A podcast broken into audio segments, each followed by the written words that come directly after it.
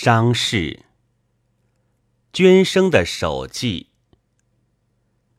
如果我能够，我要写下我的悔恨和悲哀，为子君，为自己。会馆里的被遗忘的偏僻里的破屋，是这样的寂静和空虚。时光过得真快。我爱子君，仗着他逃出这寂静和空虚，已经满一年了。事情又这么不凑巧，我重来时，偏偏空着的，又只有这一间屋，依然是这样的破窗，这样的窗外的半枯的槐树和老紫藤，这样的窗前的方桌。这样的败壁，这样的靠壁的板床，深夜中独自在床上，就如我未曾和子君同居以前一般。过去一年中的时光全被消灭，全未有过。我并没有曾经从这破屋子搬出，在吉兆胡同创立了满怀希望的小小的家庭。不但如此，在一年之前，这寂静和空虚并不是这样的，常常含着期待，期待子君的到来。在九代的焦躁中，一听到皮鞋的高底间触着各路的轻响，是怎样的使我骤然生动起来呀？于是就看见带着笑窝的。苍白的圆脸，苍白的瘦的臂膊，布的有条纹的衫子，玄色的裙。他又带了窗外的半枯的槐树的新叶来，使我看见。还有挂在铁式的老干上的一房一房的紫白的藤花。然而现在呢？只有寂静和空虚依旧，子君却绝不再来了，而且永远、永远的。子君不在我这破屋里时，我什么也看不见。在百无聊赖中，随手抓过一本书来，科学也好，文学也好，行数什么都一样，看下去，看下去。忽而自己觉得已经翻了十多页了，但是毫不记得书上所说的事，只是耳朵却分外的灵，仿佛听到大门外一切往来的旅声，从中便有子君的，而且坨坨的逐渐临近，但是往往又逐渐渺茫，终于消失在。别的不生的杂沓中了。我憎恶那不像子君鞋子的穿布底鞋的长班的儿子，我憎恶那太像子君鞋生的常常穿着新皮鞋的林院的插雪花膏的小东西。莫非他翻车了吗？莫非他被电车撞伤了吗？我便要取了帽子去看他。然而，他的包叔就曾经当面骂过我。蓦然，他的鞋声进来了，一步响于一步，迎出去时，却已经走过紫藤棚下，脸上带着微笑的酒窝。他在他叔子的家里，大约并未受气，我的心凝贴了。默默的相视片时之后。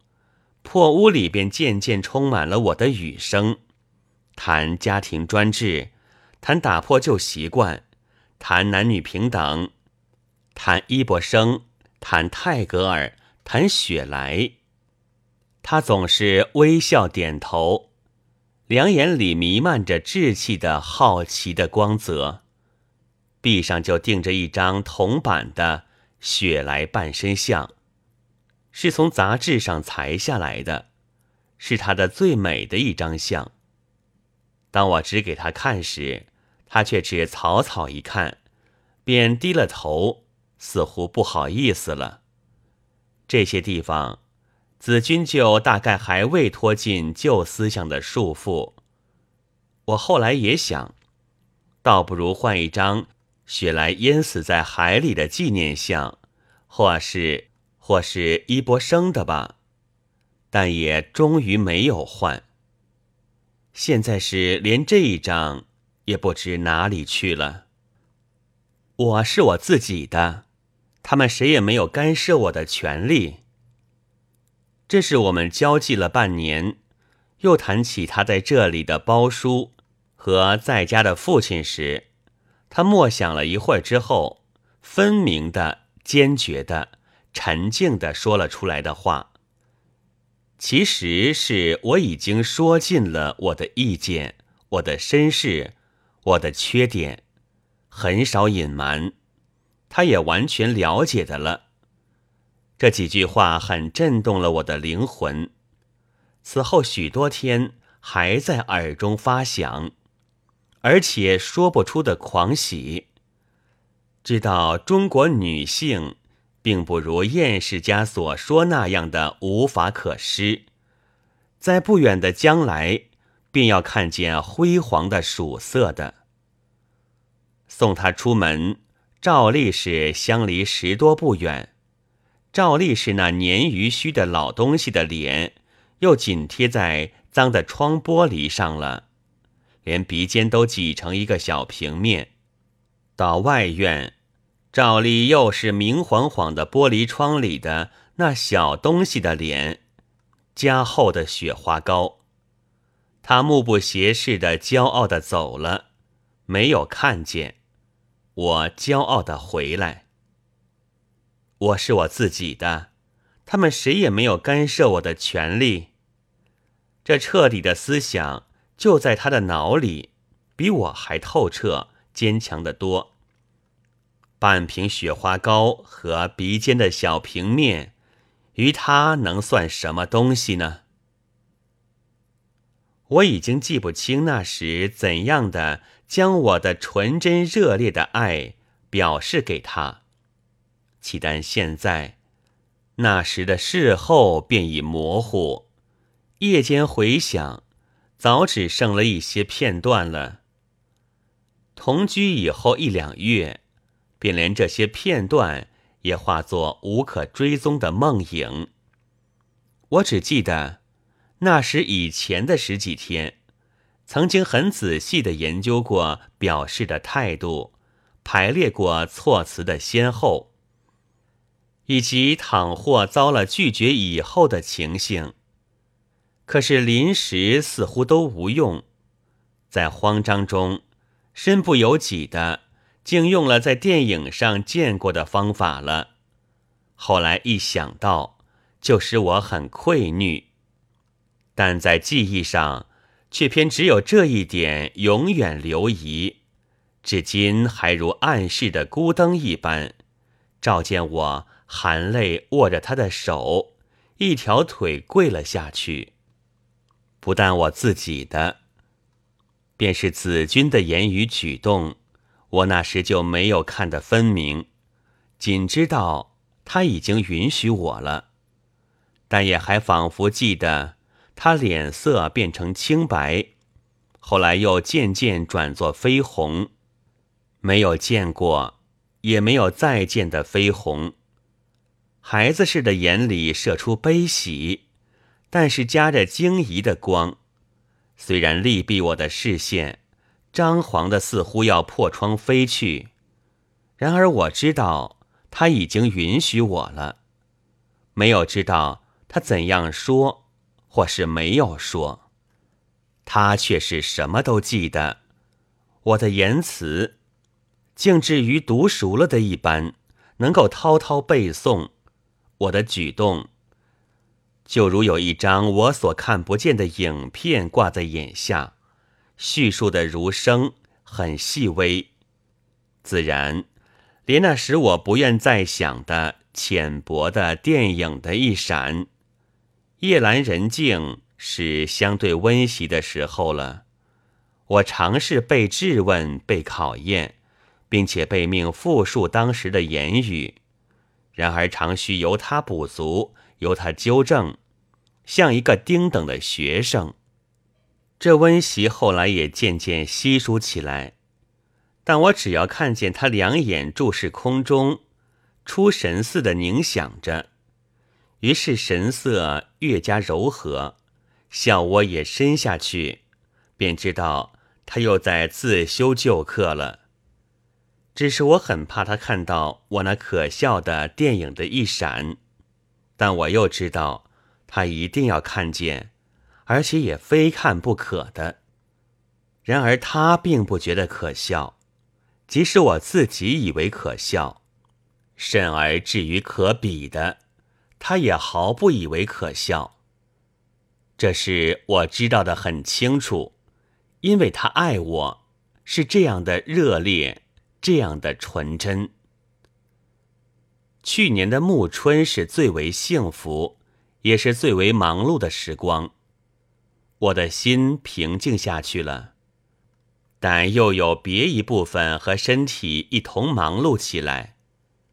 我们这时才在路上同行，也到过几回公园，最多的是寻住所。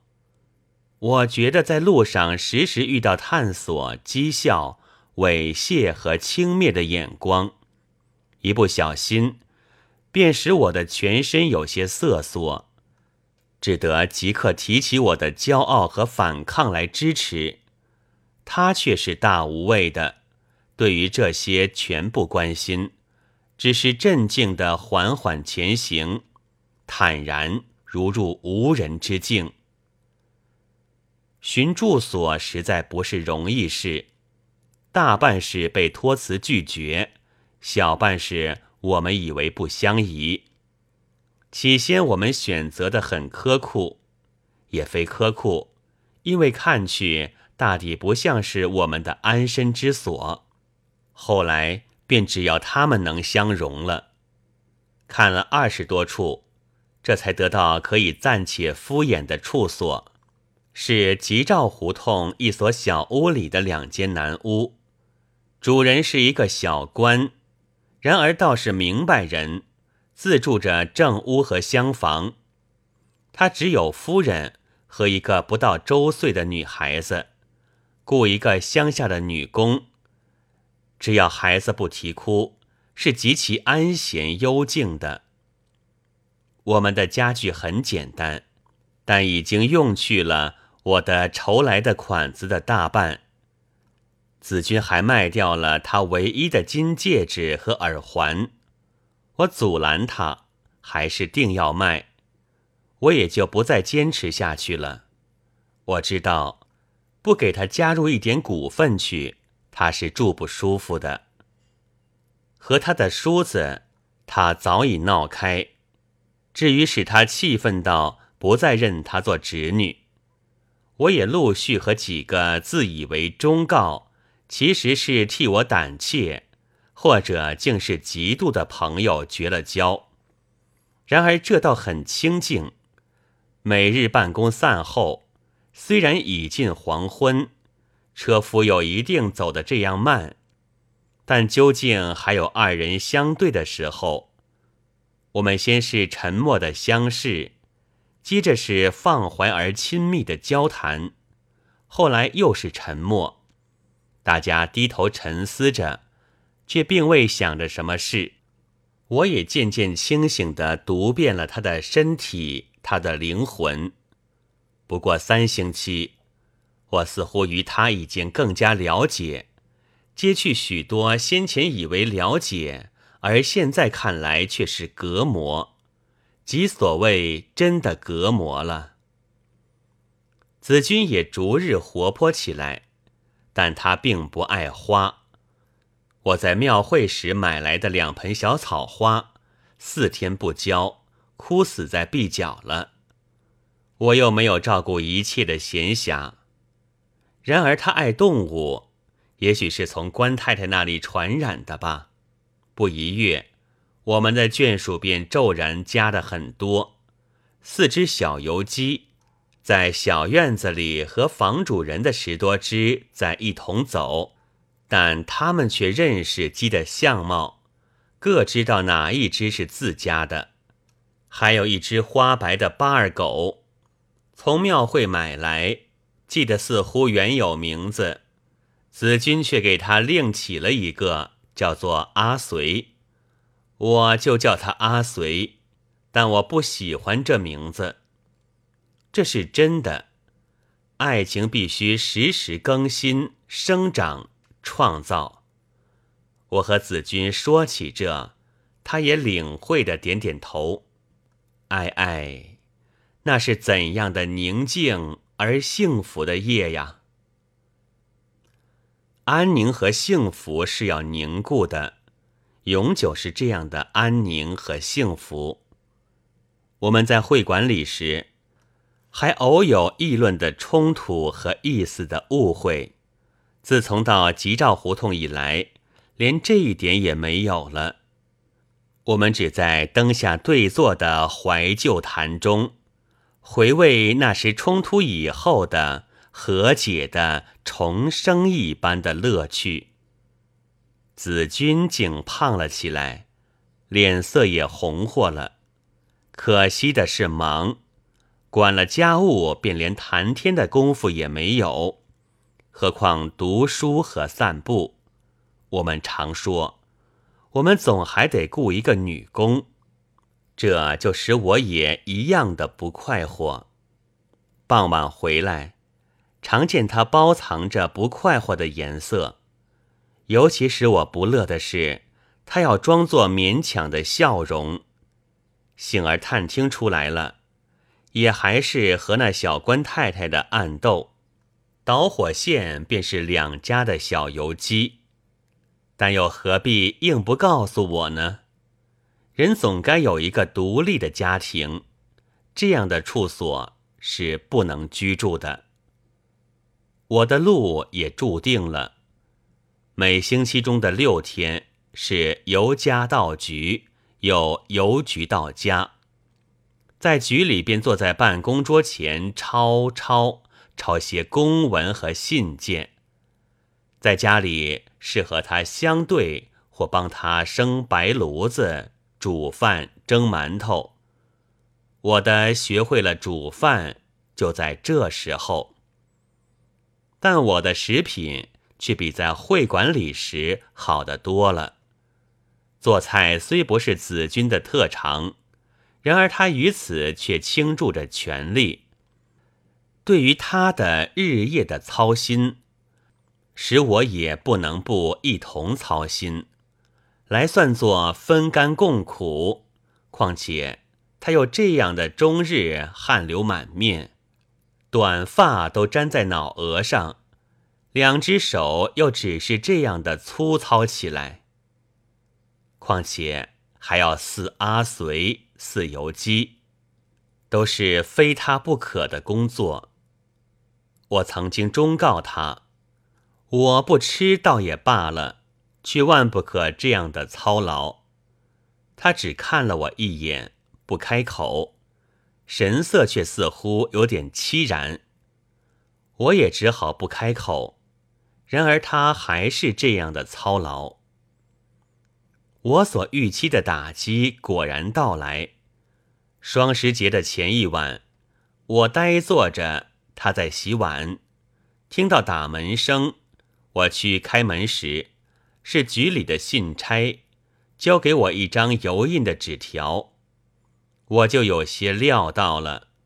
到灯下去一看，果然印着的就是奉局长谕史娟生着吴庸到局办事，秘书处起，十月九号。这在会馆里时，我就早已料到了。那雪花膏便是局长的儿子的独有，一定要去添些谣言，设法报告的。到现在才发生效验，已经要算是很晚的了。其实这在我不能算是一个打击，因为我早就决定，可以给别人去抄写，或者教读，或者虽然费力，也还可以一点书。况且自由之友的总编辑，便是见过几次的熟人，两月前还通过信，但我的心却跳跃着。那么一个无畏的子君也变了色，尤其使我痛心。他近来，似乎也较为怯弱了。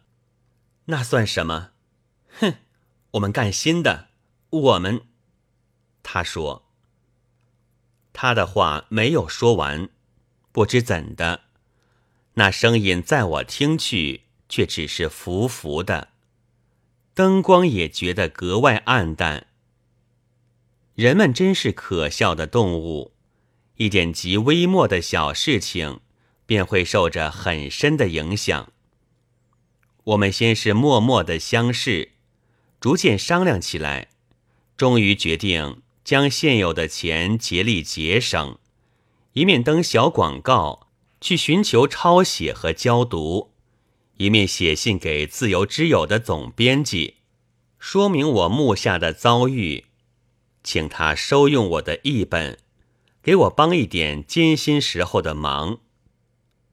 说做就做吧，来开一条新的路。我立刻转身向了书案，推开盛香油的瓶子和醋碟，子君便送过那暗淡的灯来。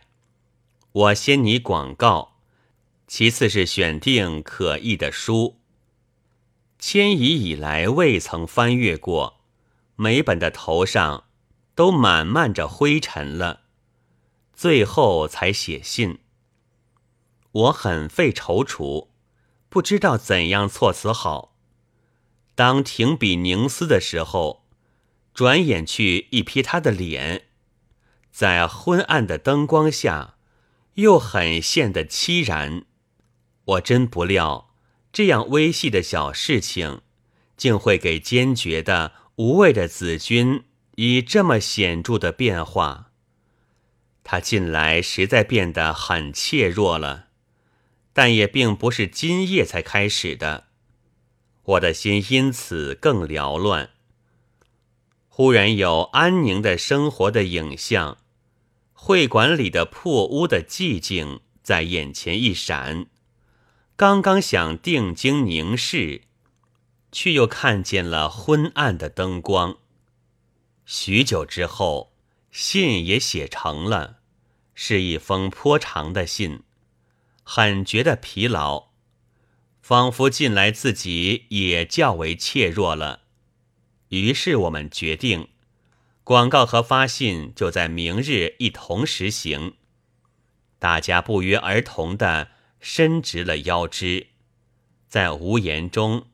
似乎又都感到彼此的坚韧倔强的精神，还看见重新萌芽起来的将来的希望。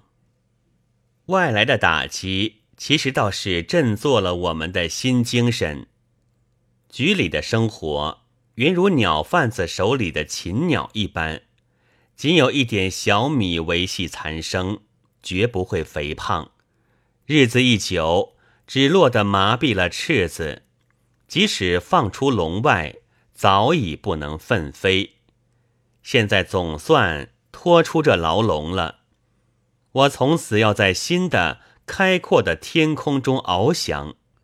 趁我还未忘去了我的赤子的山洞，小广告是一时自然不会发生效力的，但一书也不是容易事。先前看过，以为已经懂得的，一动手却疑难百出了，进行的很慢。然而我决计努力的做，一本半新的字典，不到半月，边上便有了一大片乌黑的纸痕，这就证明着我的工作的切实。自由之友的总编辑曾经说过，他的刊物。是绝不会埋没好稿子的。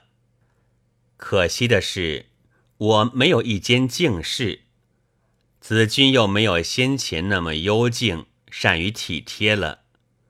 屋子里总是散乱着碗碟，弥漫着煤烟，使人不能安心做事。但是，这自然还只能怨我自己无力置一间书斋。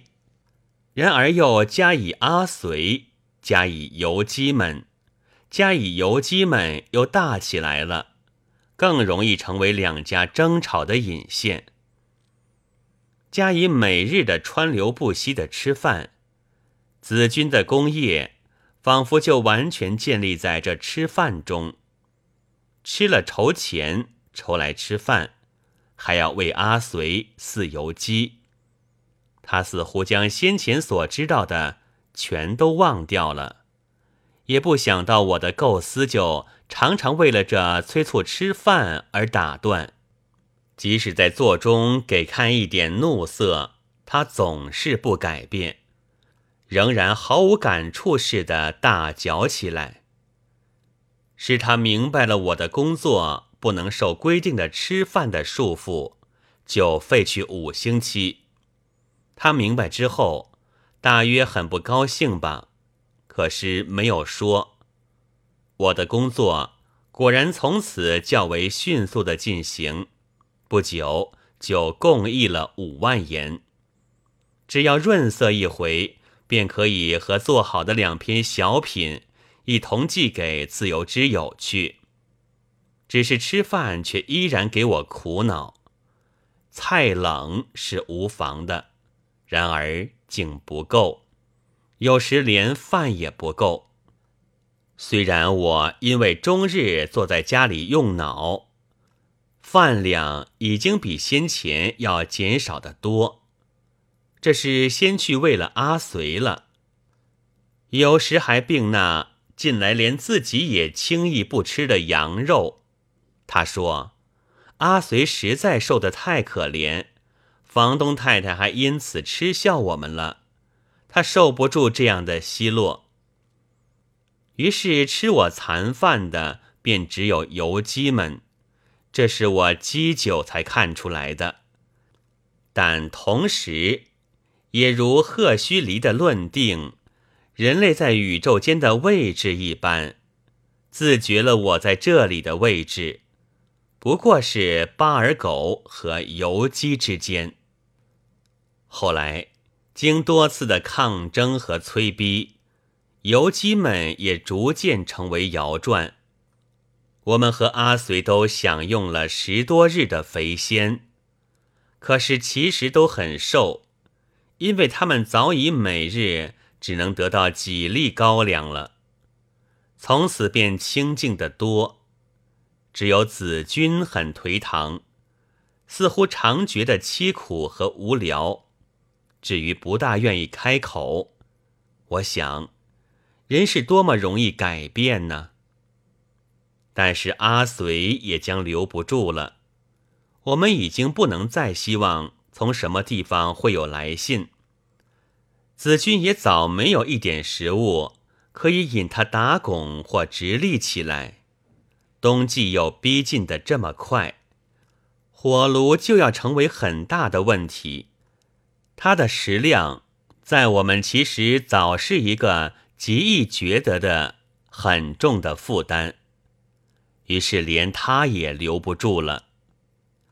唐使插了草标到庙市去出卖，也许能得几文钱吧。然而我们都不能，也不愿这样做。终于是用包袱蒙着头，由我带到西郊去放掉了，还要追上来，便推在一个并不很深的土坑里。我一回狱。觉得又清静的多多了，但子君的凄惨的神色却使我很吃惊。那是没有见过的神色，自然是为阿随，但又何至于此呢？我还没有说出推在土坑里的事。到夜间，在他凄惨的神色中，加上冰冷的分子了。奇怪，子君，你怎么今天这样了？我忍不住问。什么？他连看也不看我。你的脸色没有什么，什么也没有。我终于从他岩洞上看出，他大概已经认定我是一个忍心的人。其实我一个人是容易生活的，虽然因为骄傲，向来不与世交来往，迁居以后也疏远了所有旧时的人。然而只要能远走高飞，生路还宽广的很。现在忍受着这生活压迫的苦痛，大半倒是为了他。便是放掉阿随，也何尝不如此？但子君的实践却似乎只是浅薄起来，竟至于连这一点也想不到了。我捡了一个机会，将这些道理暗示他，他领会似的点头。然而看他后来的情形，他是没有懂，或者是并不相信的。天气的冷和神情的冷，逼迫我不能在家庭中安身。但是往哪里去呢？大道上、公园里，虽然没有冰冷的神情，冷风究竟也刺得人皮肤欲裂。我终于在通俗图书馆里觅得了我的天堂，那里无需买票，阅书室里又装着两个铁火炉，纵使不过是烧着不死不活的煤的火炉，但单是看见装着它，精神上也就总觉得有些温暖。书却无可看，旧的陈腐。新的是几乎没有的。好在我到那里去，也并非为看书。另外，时常还有几个人，多则十余人，都是单薄衣裳，正如我，个人看个人的书，作为取暖的口实。这与我尤为合适。道路上容易遇见熟人。得到轻蔑的一瞥，但此地却绝无那样的横祸，因为他们是永远围在别的铁炉旁，或者靠在自家的白炉边的。那里虽然没有书给我看，却还有安闲容得我想。待到孤身枯坐，回忆从前，这才觉得大半年来只为了爱。盲目的爱，而将别的人生的要义全盘疏忽了。第一便是生活，人必生活着，爱才有所复利。世界上并非没有为了奋斗者而开的活路。我也还未忘却赤子的山洞，虽然比先前已经颓唐的多。屋子和读者渐渐消失了，我看见怒涛中的渔夫，战壕中的兵士，摩托车中的贵人，羊场上的投机家，深山密林中的豪杰，讲台上的教授，昏夜的运动者和深夜的偷儿。子君不在近旁，他的勇气都失掉了。只为着阿随悲愤，为着做饭出神。然而奇怪的是，倒也并不怎样受损。冷了起来，火炉里的不死不活的几片硬煤也终于烧尽了。已是闭馆的时候，又需回到吉兆胡同，领略冰冷的颜色去了。近来也见或遇到温暖的神情，但这却反而增加我的苦痛。记得有一夜，子君的眼里忽而又发出久已不见的稚气的光来，笑着和我谈到还在会馆时候的情形，时时又很带些恐怖的神色。我知道我近来的超过他的冷漠。已经引起他的忧疑来，只得也勉力谈笑，想给他一点慰藉。然而我的笑貌一上脸，我的话一出口，却即刻变为空虚。这空虚又即刻发生反响，回向我的耳目里，给我一个难堪的、恶毒的冷嘲。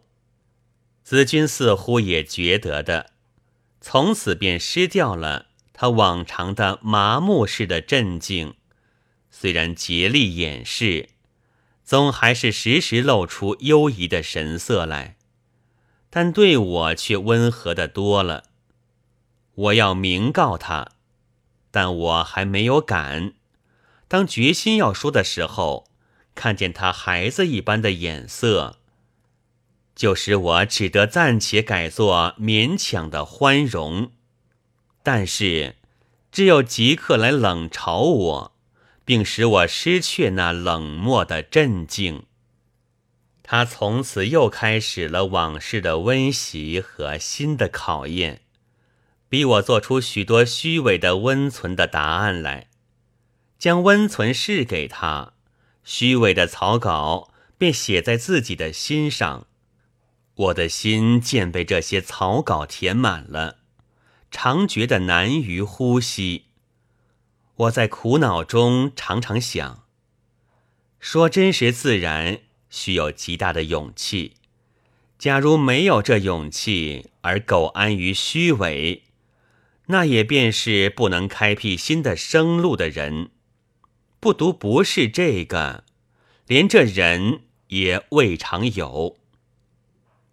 子君有怨色，在早晨极冷的早晨。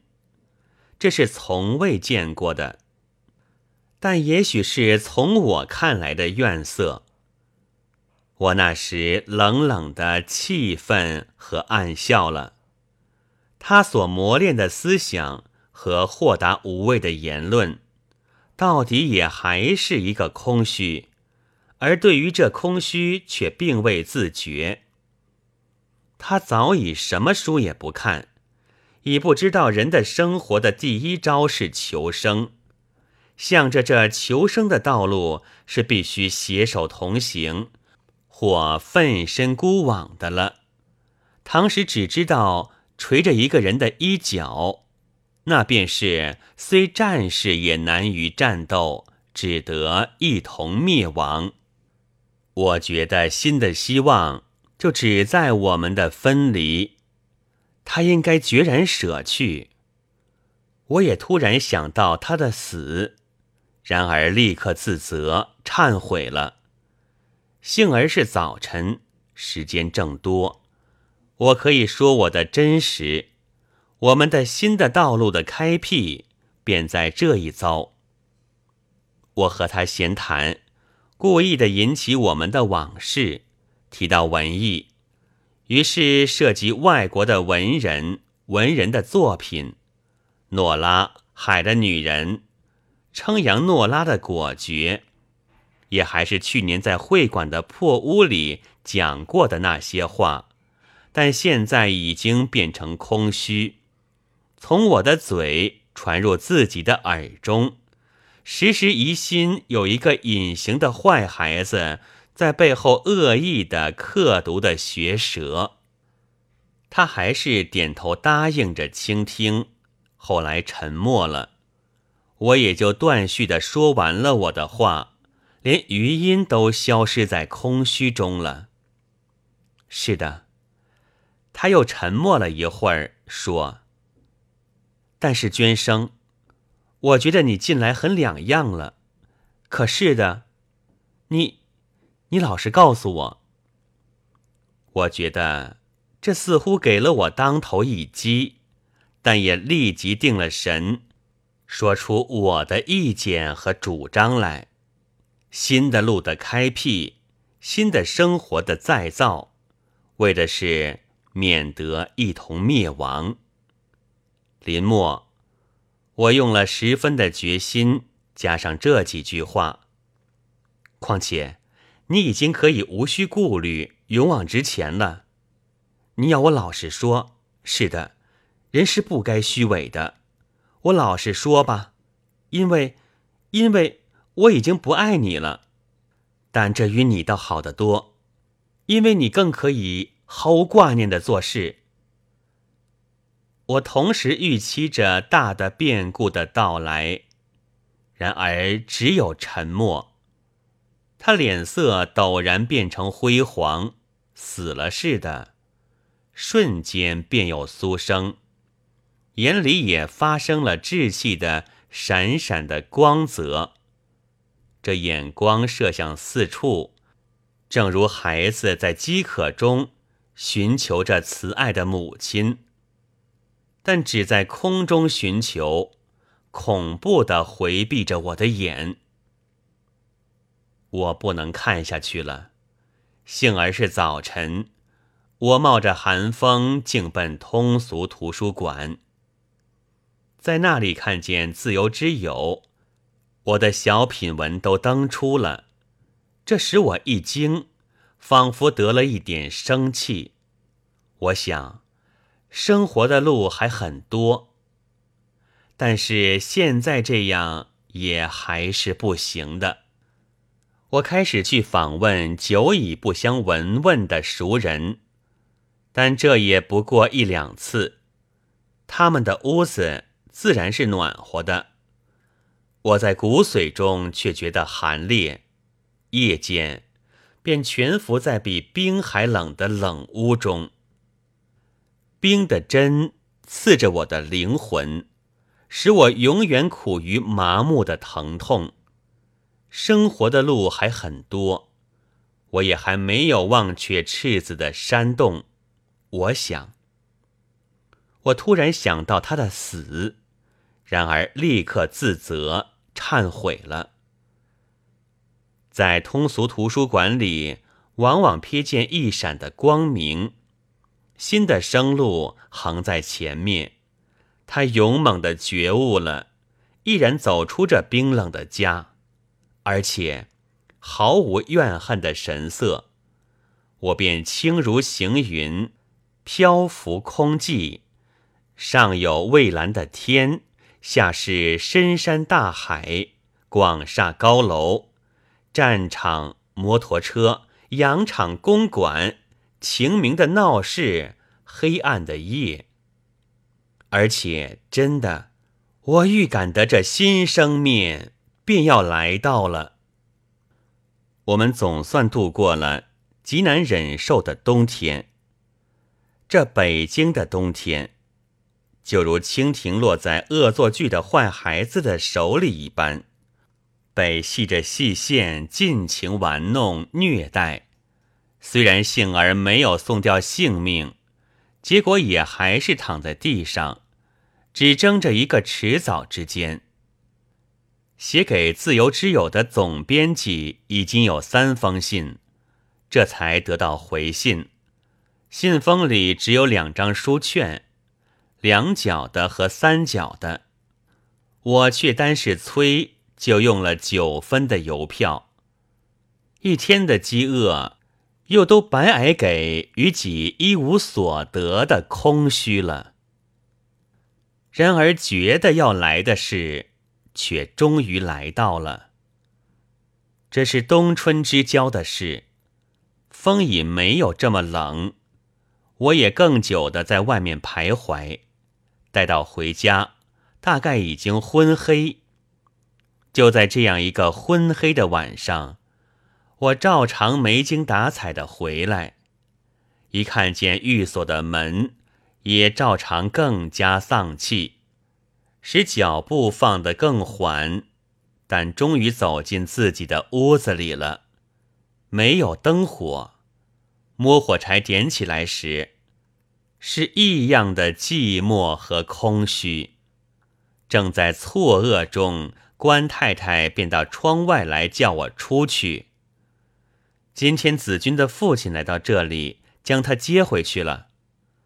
他很简单的说：“这似乎又不是意料中的事。”我便如脑后受了一击，无言的站着。他去了吗？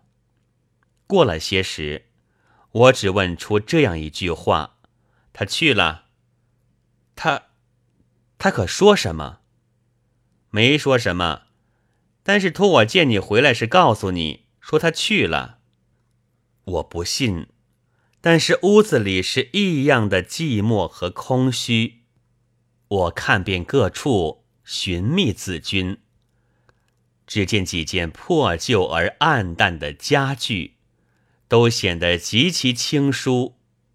在证明着他们毫无隐匿一人一物的能力。我转念寻信或他留下的字迹也没有，只是盐和干辣椒、面粉、半株白菜却聚集在一处了。旁边还有几十枚铜元，这是我们两人生活材料的全副。现在他就郑重的。将这留给我一个人，在不言中，教我借此去维持较久的生活。我似乎被周围所排挤，奔到院子中间，有昏黑在我的周围。正屋的纸窗上映出明亮的灯光，他们正在逗着孩子玩笑。我的心也沉静下来。觉得在沉重的压迫中，渐渐隐约的现出拖走的路径。深山大泽、羊场、电灯下的圣岩、壕沟，最黑最黑的深夜，利刃的一击，毫无声响的脚步。心地有些轻松舒展了，想到旅费。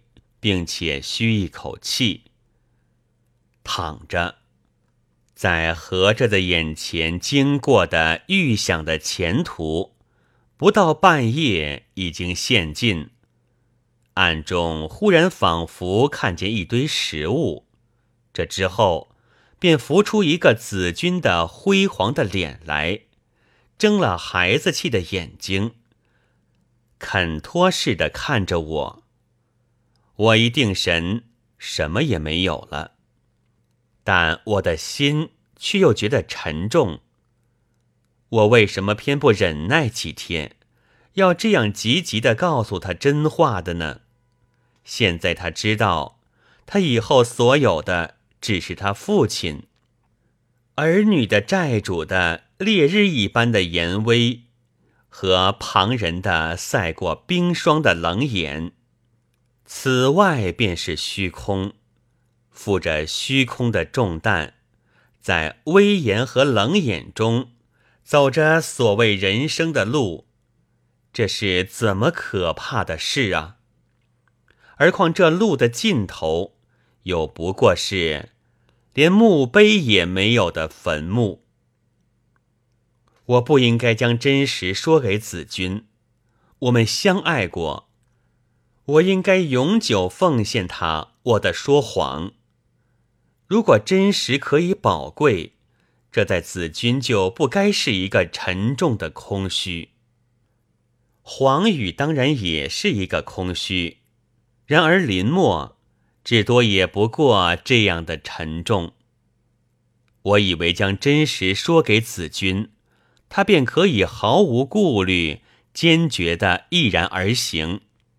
一如我们将要同居时那样，但这恐怕是我错误了。他当时的勇敢和无畏，是因为爱。我没有负着虚伪的重担的勇气，却将真实的重担卸给他了。他爱我之后，就要负了这重担，在严威和冷眼中走着所谓人生的路。我想到他的死，我看见我是一个悲切者，应该被殡于强有力的人们，无论是真实者、虚伪者。然而他却自始至终还希望我维持较久的生活。我要离开吉兆胡同，在这里是异样的空虚和寂寞。我想。只要离开这里，子君便如还在我的身边，至少也如还在城中。有一天将要出乎意表的访我，像住在会馆时候似的。然而一切请托和书信都是一无反响，我不得已只好访问一个久不问候的世交去了。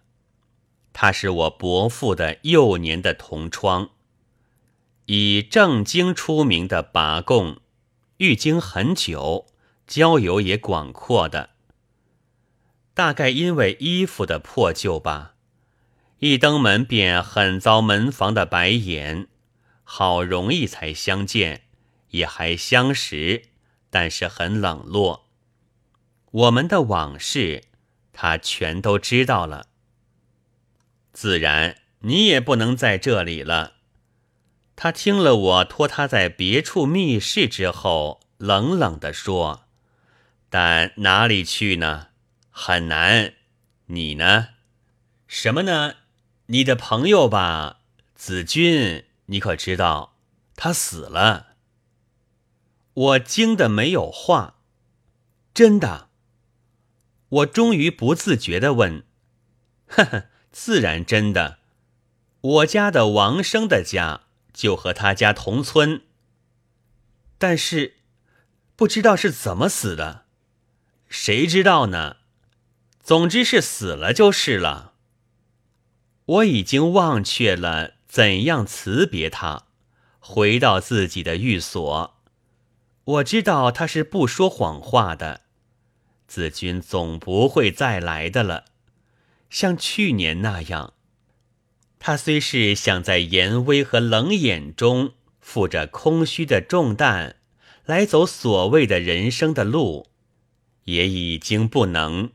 他的命运已经决定，他在我所给予的真实无爱的人间死灭了。自然，我不能在这里了，但是。哪里去呢？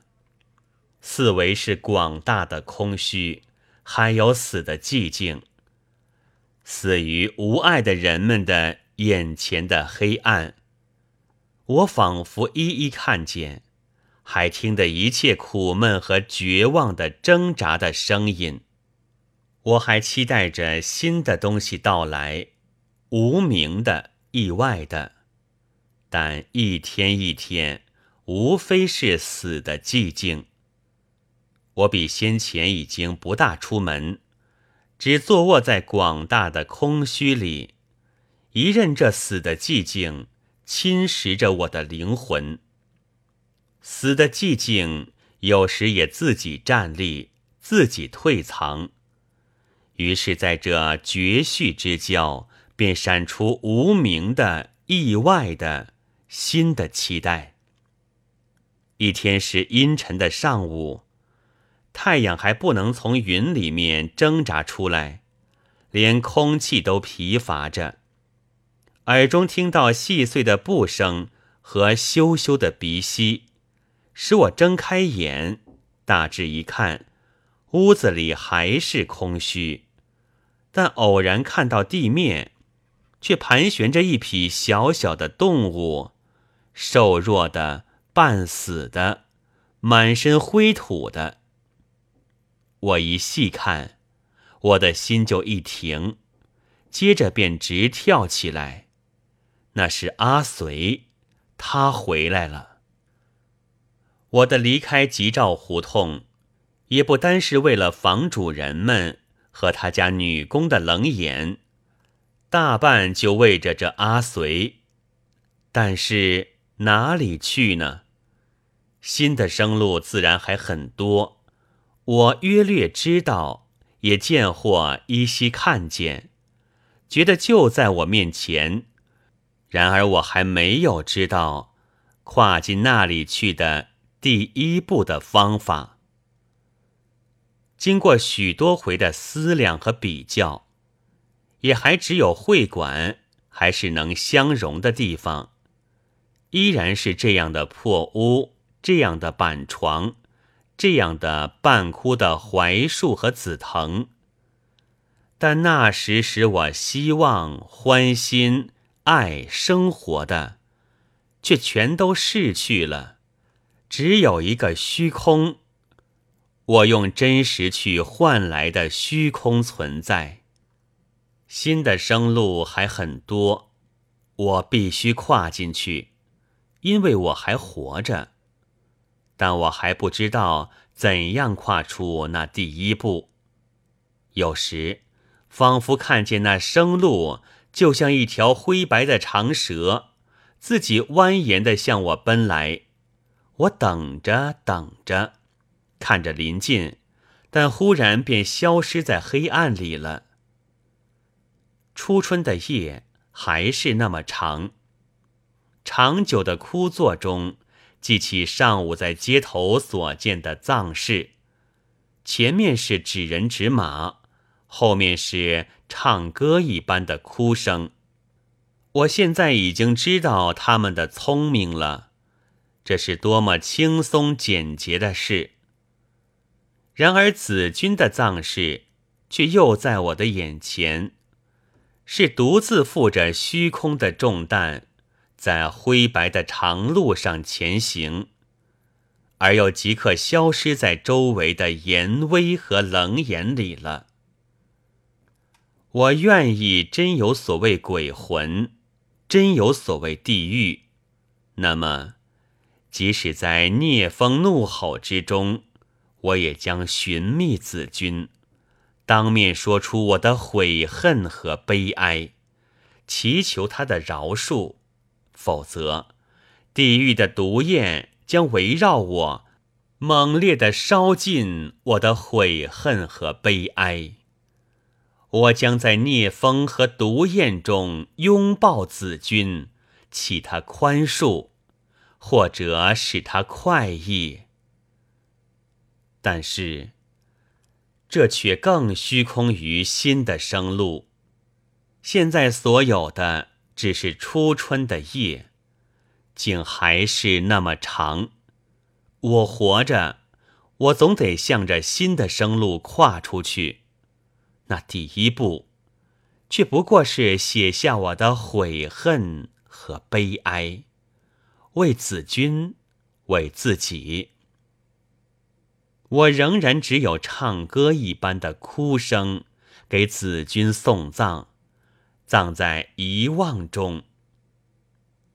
我要遗忘，为自己，并且要不再想到这用了遗忘给子君送葬。我要向着新的生路跨进第一步去。我要将真实深深的藏在新的创伤中。默默的前行，用遗忘和说谎做我的前导。一九二五年十月二十一日毕。